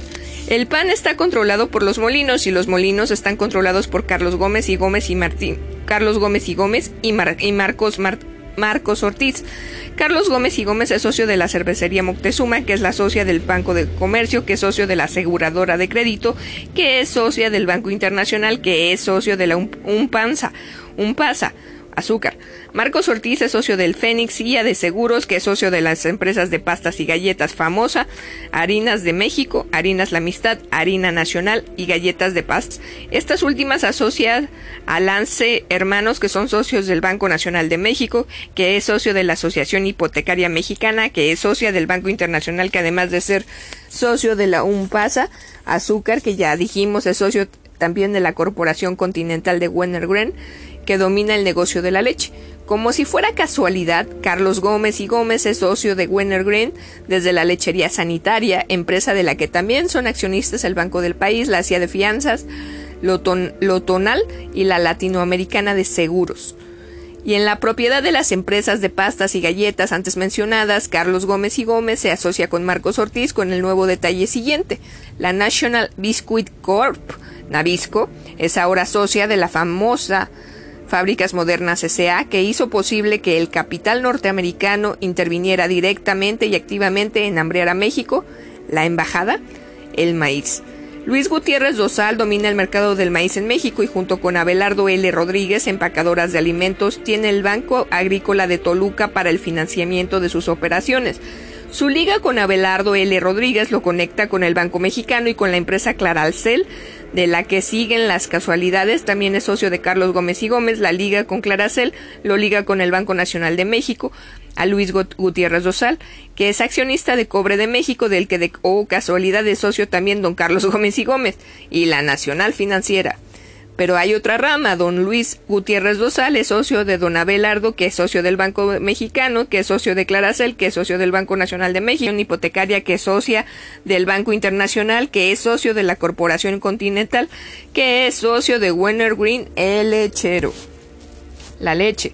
Carlos Gómez y Gómez es socio de Wenner Green, que es socio de la Corporación Continental, de la que es socio el Banco de Comercio, de la que es socio William Jenkins. Como sabemos, William Jenkins es socio de la financiera industrial azucarera y del banco de comercio que se ligan, cada uno por su parte con varias industrias y comercios de la alimentación popular. Esta ramazón que tiene su cumbre en Jenkins, norteamericano que actúa a través de Manuel Espinosa Iglesias, se comprueba a cada paso. De manera que, por ejemplo, si de Jenkins hay una liga directa a Aaron Sainz a través de la financiera industrial azucarera, Aaron Sainz resulta ser también socio del Banco de Capitalización de Ahorros y allí en ese banco nos encontramos muy de repente con otra casualidad. Está presente don Carlos Gómez y Gómez Don Carlos nos sirve así como estas partículas radioactivas que se usan para seguir el curso de la circulación de la sangre.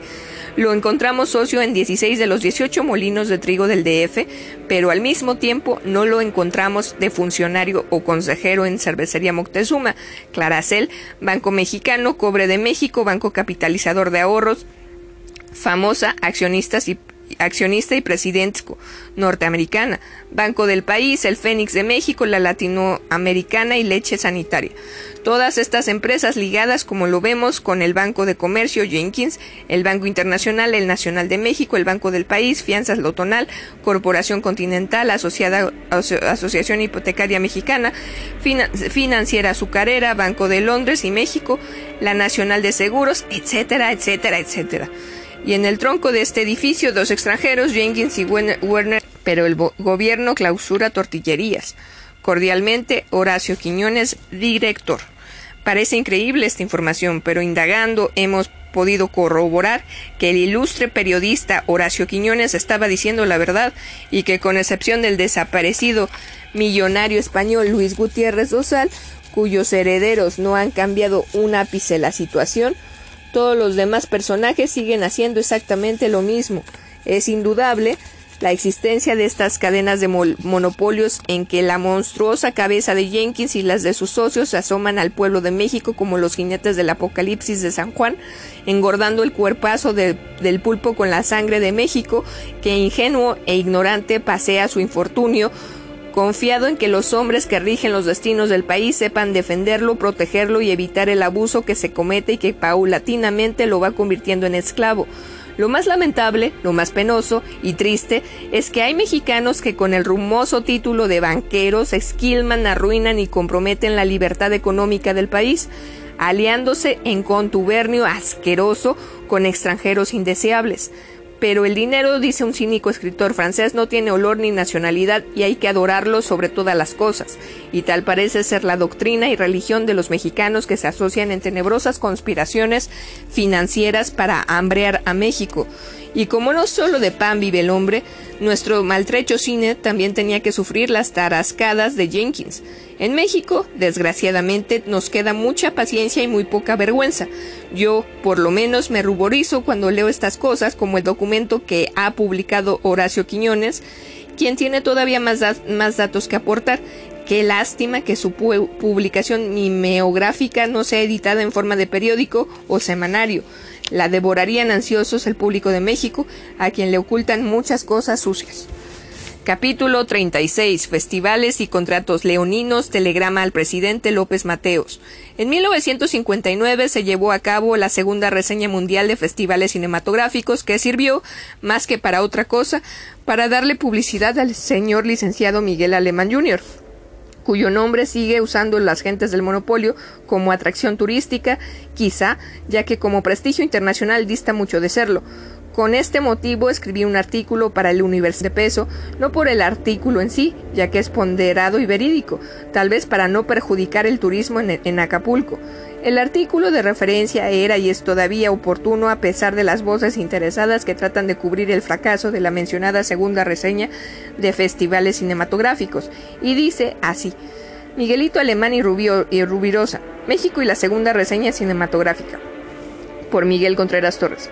Buena idea la de verificar anualmente la reseña cinematográfica mundial en nuestro país, de preferencia con sede en Acapulco, ciudad que merece todo nuestro impulso para atracción del turismo, el cual se traduce en prestigio y bonanza económica para el país, si las cosas se hacen con la cabeza y se armoniza la capacidad de organización con la honradez en el manejo de fondos.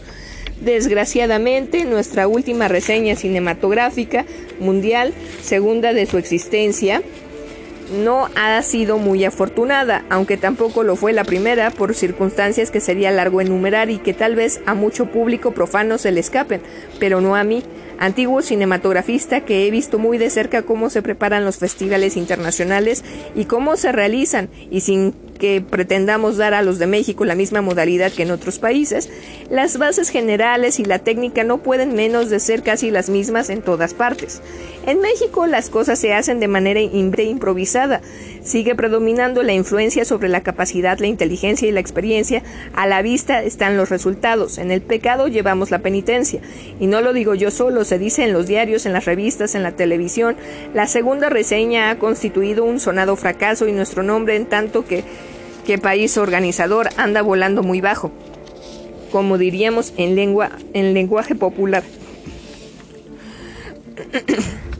Vayamos al fondo del asunto, aunque haya que lastimar a alguien, lo cual es inevitable si queremos impedir errores en el futuro y que deje de gastarse la pólvora e infiernitos, sobre todo si esta pólvora es la nación, los infiernitos son los gustos particulares de los organizadores y no los intereses generales del cine mexicano y el prestigio turístico del país, que es lo que hay que defender a todo trance y no otra cosa en esta ocasión.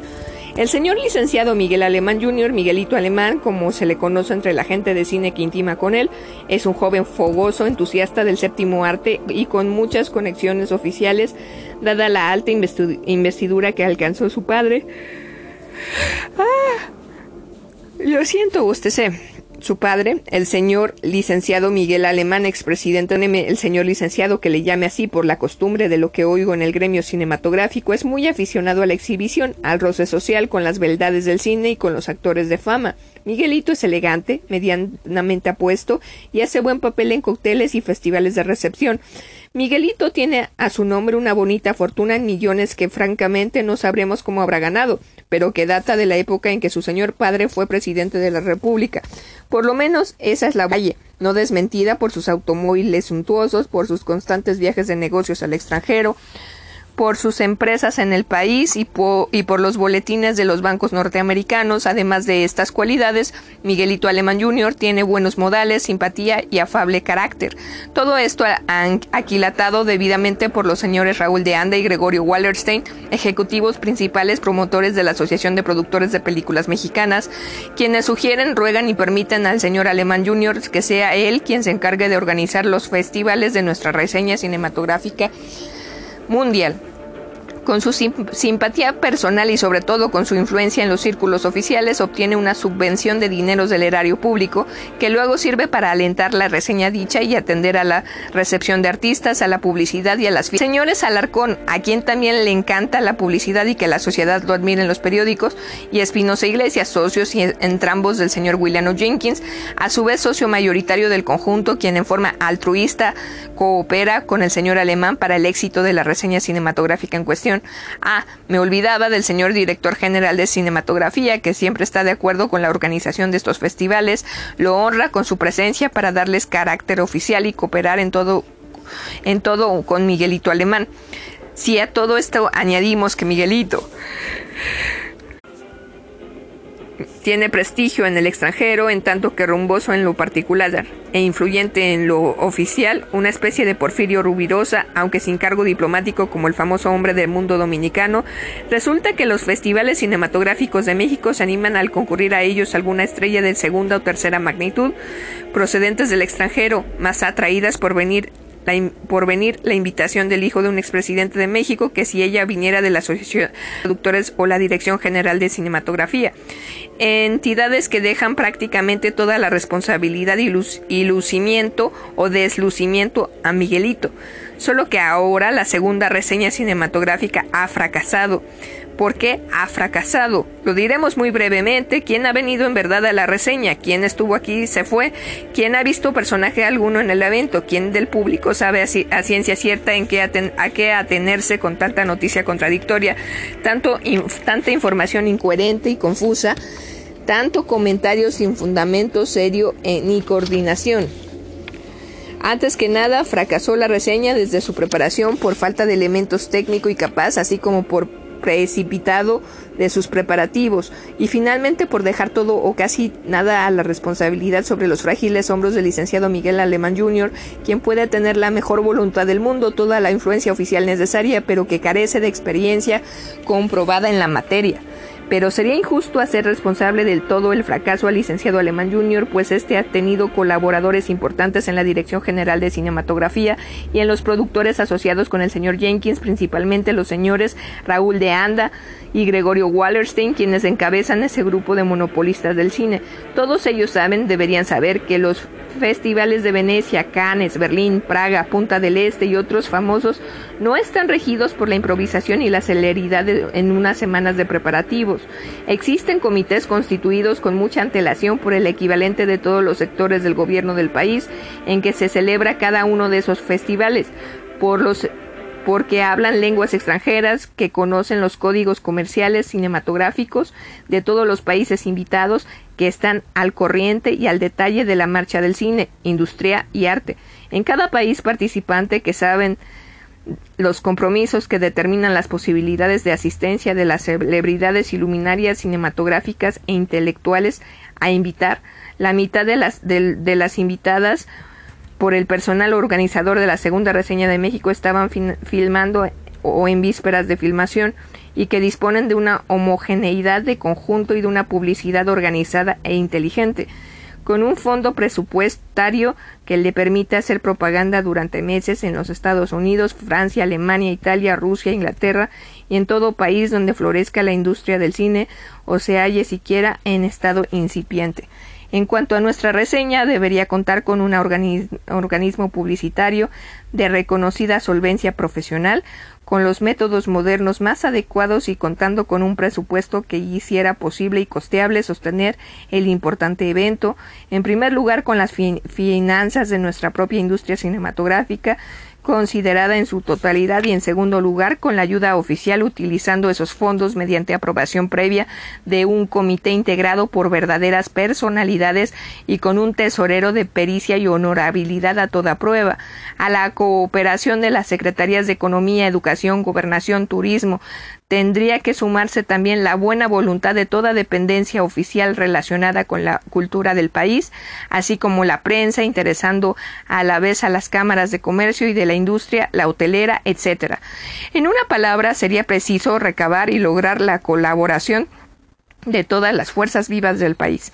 Acapulco es sin duda el mejor lugar para celebrar estas reseñas, a condición de que moderen sus precios los hoteleros y comerciantes aborazados, tan culpables del actual ausentismo de turistas extranjeros, no digamos ya de los turistas nacionales a quienes en su mayoría, salvo está vedado el más corto veraneo en Acapulco, paraíso de turistas internacionales y lugar de pesadumbre para los mexicanos, que de él no pueden disfrutar no debe desmayarse de todas maneras en emprender al año próximo el Festival Cinematográfico, pues el fracaso del último no es para desanimar a México, ya que cada vez se adquiere mayor experiencia y no hay organismo que en, que en sus comienzos funcione a la perfección. Dejemos que en el porvenir asuman tareas y responsabilidades las referidas fuerzas vivas, que no sea una sola persona o un grupo de meros industriales los encargados de organizar reseñas de alto significado, no lo olvidemos, cultural, además de industrial y comercial. Para terminar,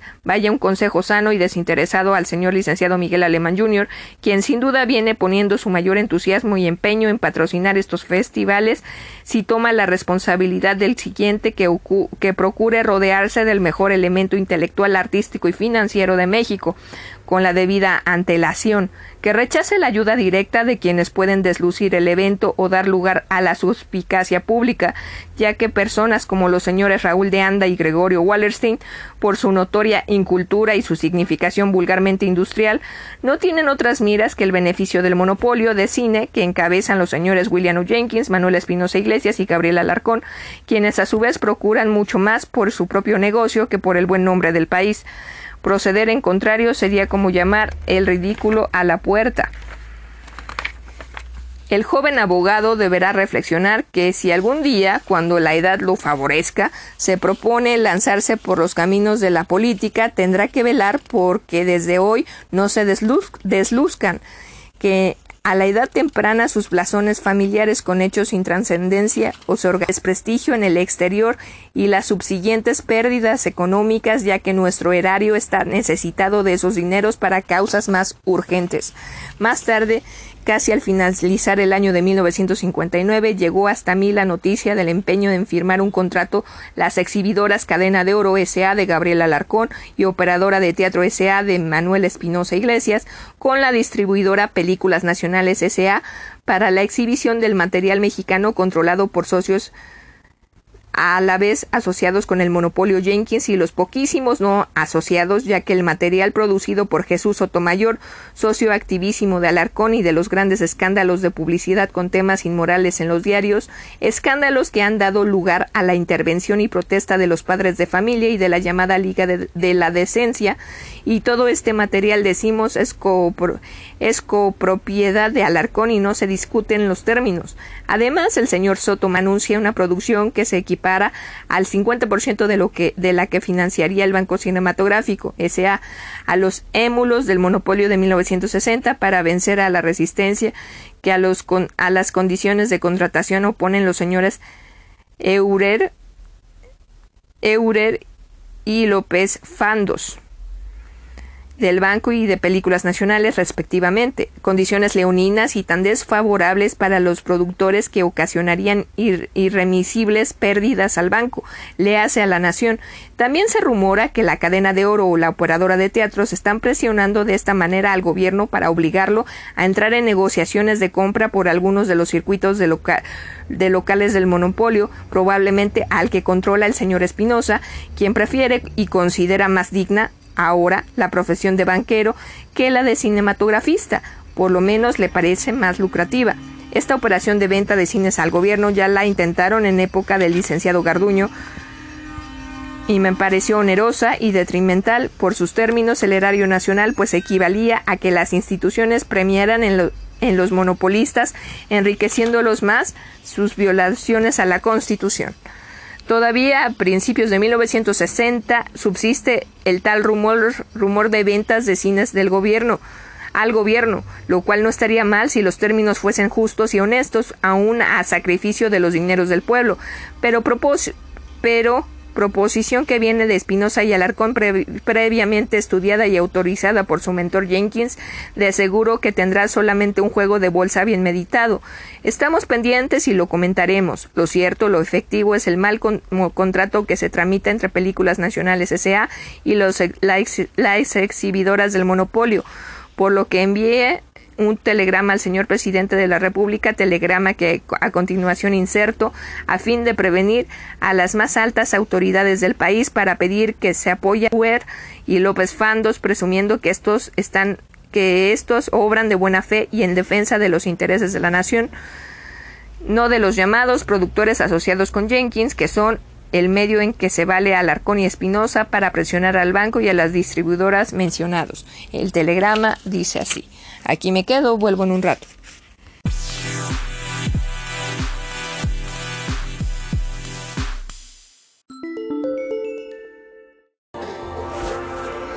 El telegrama dice así, México DF 11 de diciembre de 1959.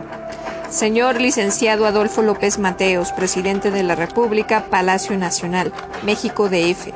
Estoy informado que el nuevo contrato entre la distribuidora Películas Nacionales S.A.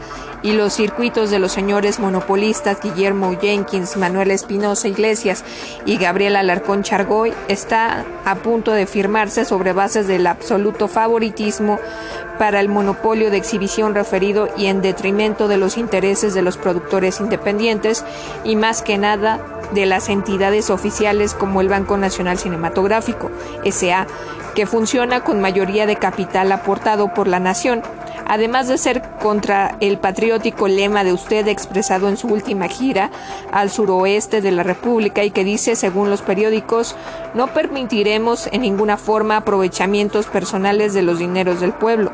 El contrato que está a punto de firmarse mediante presiones y amenazas de represalias económicas al gerente de Películas Nacionales S.A., señor Blas López Fandos, por parte del tal monopolio apoyado en los productores asociados con Jenkins, sí implica aprovechamiento personal para un grupo de favorecidos por el monopolio de cine de Jenkins, para mayor enriquecimiento del grupo monopolista en general, en detrimento de las inversiones con dinero de la nación y repercutirá en perjuicio de los trabajadores e intelectuales del cine mexicano que somos quienes la hemos formado. Respetuosamente nos permitimos pedir a usted, señor presidente, ordene al señor licenciado Federico Ewer, director del Banco Cinematográfico, haga uso del veto a que tiene derecho para rechazar dicho contrato, veto que tendría el respaldo de todos los elementos sanos e independientes del cine nacional, y que se inicie una investigación por la Secretaría de Industria y Comercio y por una representación de las cámaras para aclarar esta confusa, confusa situación que cada día está hundiendo más y más a nuestra industria con pérdidas evidentes para el erario nacional. Miguel Contreras Torres, Avenida Juárez 127, despacho 33. En contestación recibí el siguiente coreograma. Palacio Nacional, 14 de diciembre de 1959. Señor Miguel Contreras Torres, Avenida Juárez 127, despacho número 33, Ciudad. Me complace poner en su conocimiento por acuerdo del secretario que el señor presidente de la República recibió el telegrama Girle el día 12 del actual y dispuso que se turnara con carácter urgente al C secretario de Gobernación. Atentamente el secretario particular José González Álvarez. La respuesta ha sido breve y un tanto ambigua, como puede verse, sin embargo yo quiero dejar constancia de mi preocupación por el tema que me ocupa en este libro. Con una sospechosa coincidencia a fines de 1959 y principios de 1960, algunos periódicos patrocinados aparentemente por intereses del monopolio piden y reclaman al gobierno el aumento de precios en las localidades de los cines. La petición no sería descabellada si tuviera el, propósito de propiciar la recuperación de los costos a la producción del cine mexicano, pero la tendencia es de beneficiar con ese aumento de preferencia a la película norteamericana y extranjera de calidad, lo cual nos parecería equitativo si el monopolio cumpliera con los requisitos legales en sus locales de exhibición y tuviera en verdad si cines de primera, acondicionados con higiene y confort como exigen los reglamentos sanitarios. Generalmente en Estados Unidos, en Europa y en la misma Sudamérica, estos locales de altos precios son reseleccionados en sitios elegantes, constituyendo la última palabra en modernización en todo orden. En cambio, los cines del monopolio que padece México son descuidados, anticuadísimos, sin ninguna comodidad y carecen de vitales requisitos al grado que cada vez que un espectador se está, más de dos horas en una sala que carece de oxígeno, no digamos ya de lujos, expone su salud. Esto sin contar la falta de acomodadores y la sobra de ratas infecciosas que pasean tranquilamente en los salones, las butacas y alfombras rotas y el perenne descuido en todo lo que significa buena administración, la cual se hace a control remoto. En todas las grandes urbes existen locales caros, en pequeña proporción, pero son cines con todo el equipo moderno y dentro de la higiene y del lujo que justifica el precio alto, hasta sobrepasar los reglamentos. Aquí los locales existentes apenas si pueden considerarse de segunda en cualquier país civilizado donde se cuida la salud y la comodidad de los espectadores. Antes de pedir aumento en los precios deberían sujetarse a una inspección sanitaria a los locales, haciéndose una estimación de las condiciones de confort y salubridad que requeriría una excepcional sala de lujo para justificar la referida alza de los precios de la entrada. Los actuales exhibidores del monopolio apenas si pueden reclamar el derecho de tener sus locales abiertos al público, ya que si se les aplicara el reglamento muchos habrían sido cerrados ya, y en cuanto a la venta de sus cines el gobierno no debería comprarles los malos, que no venderían los mejores, para enriquecer más aún a los monopolistas ya podridos con el dinero de 25 años de explotación inocua a nuestra industria. El gobierno debe simplemente aplicar la ley. Capítulo 37. Renovarse o morir. López Mateos, las cámaras, el monopolio Jenkins. Estamos en los albores de 1960. Ha transcurrido un año del gobierno que preside el licenciado Adolfo López Mateos, universitario, político, humanista y hombre que se precie de seguir los dictados de la revolución y quien hable de la Revolución Mexicana está mencionando la Carta Magna de Querétaro y de 1917, inspirada y sostenida por un grupo de patriotas bajo el patrocinio del ilustre prócer don Venustiano Carranza. Hemos visto algunos indicios de que el gobierno del licenciado López Mateos quiere encauzarse por los senderos de la revolución. En un año solo de gobierno sería mucho pedir maravillas, pero en materia de cine estamos exactamente igual que en los tres gobiernos anteriores, es decir, bastante peor, puesto que el monopolio del cine, lejos de estancarse y darse por satisfecho, crece en poder económico cada día que pasa, sin que por parte de las altas autoridades del país se vea un solo rasgo que permita albergar la esperanza de que va a resolverse el viejo problema del feudalismo yanquiniano en la industria del cine y demás medios de difusión cultural, como son la radio y la televisión, en cuyos dominios también ejerce decisiva influencia financiera Jenkins y su camarilla. El cine es un poderosísimo medio de difusión para un país y para orientar el criterio de las gentes, propagar las doctrinas políticas y sociales de izquierda o de derecha, la religión, la cultura, la historia, los principios y ejemplos morales, nada como el cine, la televisión y la radio, que abarcan los confines del país y muchísimas millas hacia el extranjero, donde pueden formarse un concepto bueno o malo de México. Desgraciadamente, todavía el actual gobierno no ha hecho nada que inequívocamente demuestre que trata de cambiar los viejos moldes, los manoseados medios de explotación y la irritante desigualdad existente. Eh, aquí hay una acotación. Dice, el último contrato de exhibición de películas mexicanas en los cines de Jenkins jamás fue tan ventajoso para estos, así como tan ruinoso para los distribuidores unos haciéndose inmensamente ricos y la mayoría de los componentes de la industria, sobre todo obreros e, e, intelectuales, no tienen derecho ni a expresar sus ideas en contrario ya que viven bajo la espada de Damocles de la ruina económica y hasta de la tragedia personal propia o de algún familiar. Esto inspira en la revolución, se rige por las leyes constitucionales y proclama las ideas democráticas. El Banco Nacional Cinematográfico S.A. no ha sufrido ninguna modificación. Su nuevo director, el licenciado don Federico Ewer, es persona muy estimable, de magníficos antecedentes y de la confianza del mandatario nacional, pero su presencia no significa la garantía de una solución de los hondos problemas a resolver. Su antecesor, el licenciado Garduño, persona a quien mucho estimo de hombre a hombre, pero al que critico, critiqué en persona y le brindé el beneficio de mi experiencia, no desoyó, nos desoyó a mí y a los elementos imparciales del cine, se hizo de su propia camarilla de incondicionales que nada le reprochaban, sino que le halagaban en todo para obtener créditos y préstamos. El licenciado Garduño, hombre inteligente y que vino con ideas sanas e intenciones patrióticas, degeneró en sus principios y se hizo al molde cuando vio que sus superiores ponían el mal ejemplo al permitir en toda ocasión las gentes del monopolio se les subieran a las barbas, como suele decirse. Así, lo que pudo haber sido una buena labor de reestructuración y moralización se convirtió en una descabellada política disque para combatir al monopolio de Jenkins, formando otro monopolio oficial que los norteamericanos en Texas y California vinieron a echar por el suelo, con el patrocinio de Columbia Pictures. En México decir Columbia es hablar de cantinflas. Se dice que el Banco Nacional Cinematográfico SA, debido a que tiene las películas en prenda, está garantizado. Mentira. Este procedimiento de casa de empeño solo hace que el productor y por reflejo los obreros hagan las cosas para salir de paso, para que haya medro de los presupuestos y para que la calidad de, nuestro cine baje hasta la clase más ínfima. Los directores Julio Bracho y Gilberto Martínez Solares, buenos colegas y amigos míos, hombres de paz, ciudad revolucionaria, pero con cultura y sentido común, han hecho públicas sus críticas al respecto el primero enfrentándose directamente a Garduño y el segundo al banco, acusándolos de hacer solo cosas mediocres e intranscendentes. La garantía al banco en verdad sería la calidad de la película, única forma de recuperación y ganancia. En el lenguaje de la calle podríamos decir que por cada 50 churros, películas hechas al bolazo, resulta una buena película. En el certamen internacional de Cannes en Francia salió premiada el año de 1959 una película mexicana, Nazarín, que no tenía de mexicana sino los recursos del cine barato que producen nuestros estudios, ya que estrellas, director y argumentistas no eran mexicanos.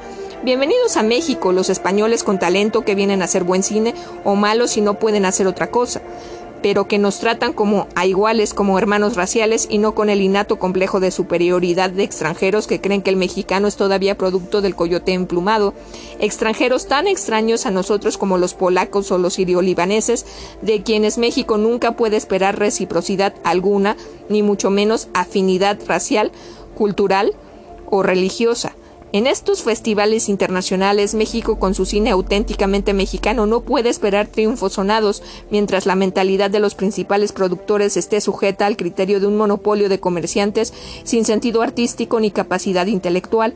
Mientras el vil contrato de Atostón sea el guía de nuestro cine, Mientras los personajes más relevantes de nuestra historia, los pasajes más brillantes de nuestra literatura se queden en, el olvido o sufran el repudio de las gentes oficiales o particulares que manejan la industria, nuestro cine tendrá que ser mediocre y beocio, deficiente en matices de belleza, de ingenio, de ideología, Seguiremos con las inverosímiles películas de charros, falsificados y matones como un insulto a nuestra genuina y varonil castacharra de tanta prosapía y colorido, con las películas de cabareteras y rateros con obscenos chistes que se aplauden en los barrios con la procasa, procas alegría de la incultura. Y por qué no decirlo, seguiremos produciendo películas con dinero del banco y en asociación con Jenkins para denigrar a la revolución y a sus hombres.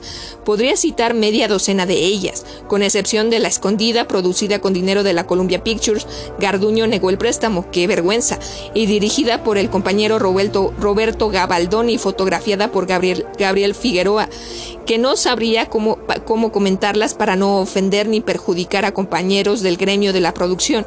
No me refiero a la calidad artística, que puede ser más o menos buena, sino a los temas, situaciones y conceptos que son ignominia para la revolución.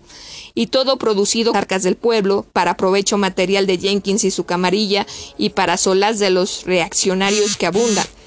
Se dice que está elaborándose una ley en la Cámara de Diputados y que la Comisión de Cinematografía formada por la señora Macrina Rabadán y los señores Roberto Gaba, el licenciado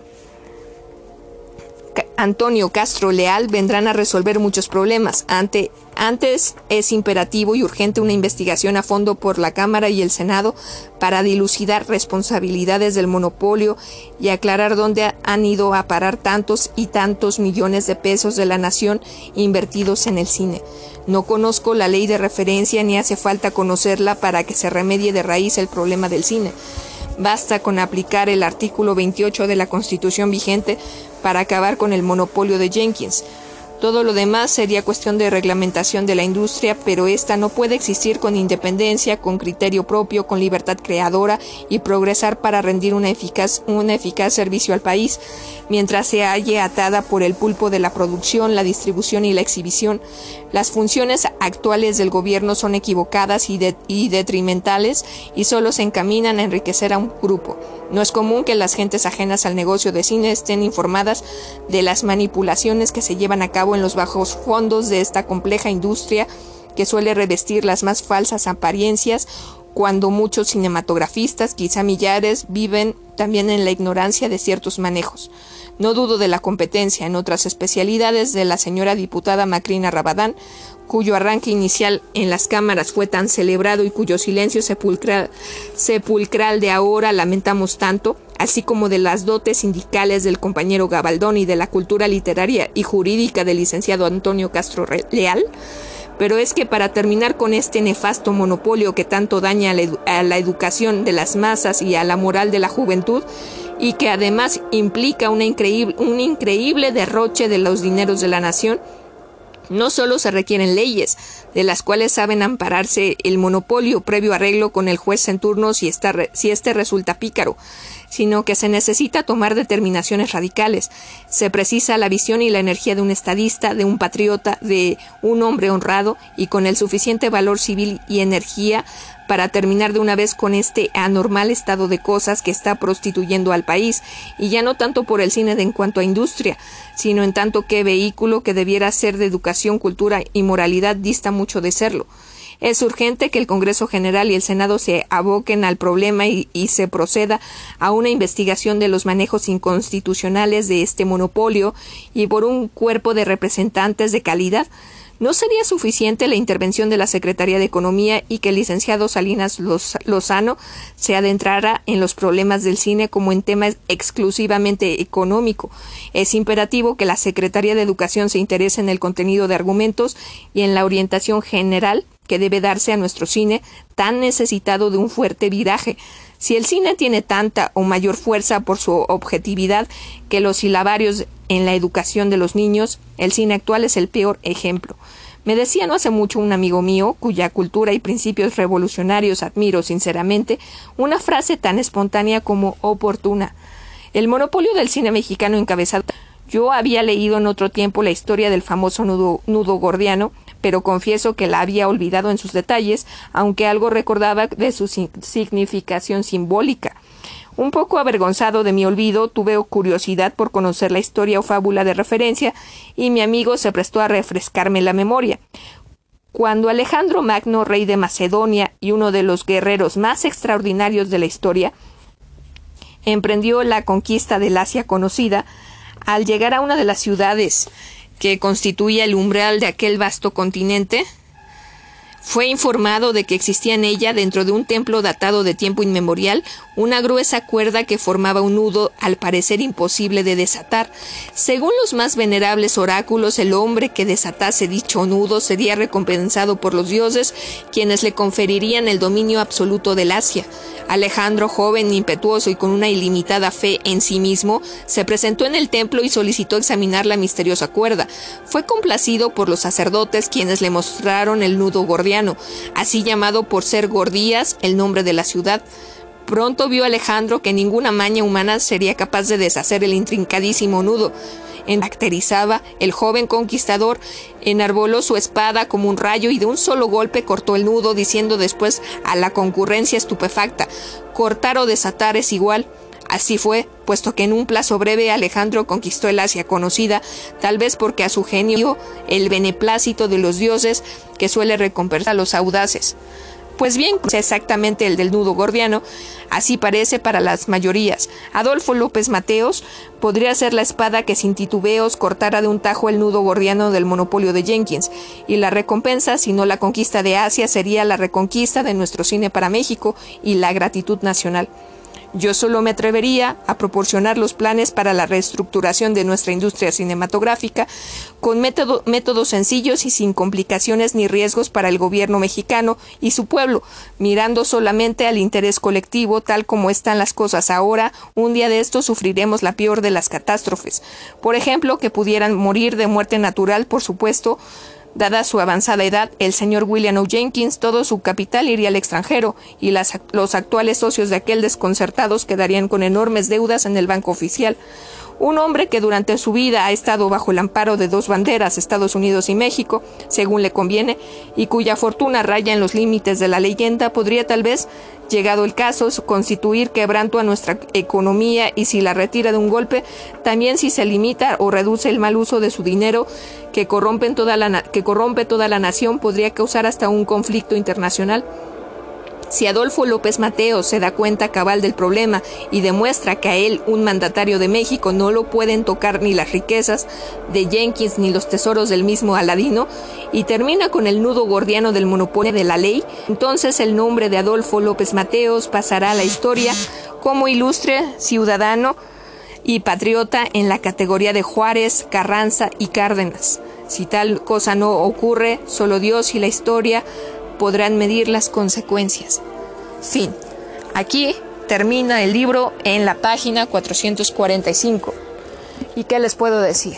Desgraciadamente, Adolfo López Mateos no detuvo el monopolio. El monopolio siguió, siguió, siguió, siguió hasta el deceso de Jenkins y los herederos de ciertas partes del negocio, sin duda alguna, fue Raúl de Anda, Azcárraga, hablo de Emilio Azcárraga Milmo, no, no, este, no el, el hijo, que es, es el tigre.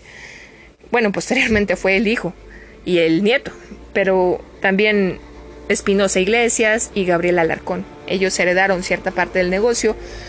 Lo demás sí lo donó a una fundación que hasta la fecha existe allá en Puebla, que se llama como su esposa, que si mal no recuerdo es María, Mary. Pero pues ahí hay cosas medio turbias de lo que se cuenta sobre la fundación para ayudar a personas de escasos recursos. Y así es la historia. En la década de los 90 la mayoría de los cines fueron cerrando porque estaban en pésimo estado. Yo llegué a ir al cine Chapultepec que era una belleza, bueno, en sus años mozos debió ser una belleza, eh, tenía adornos de hoja de oro, eh, las salas tenían dos pisos, era como un teatro, como un auditorio hermoso. Eh, lamentablemente cerró y fue demolido y hoy es el espacio donde está la Torre Mayor aquí en México, bueno, en la Ciudad de México. También el cine Ariel, que estaba allá, allá este, en Polanco, cerró y hoy es un teatro. Y el último, el último que recuerdo que ese cerró hace quizá unos dos años.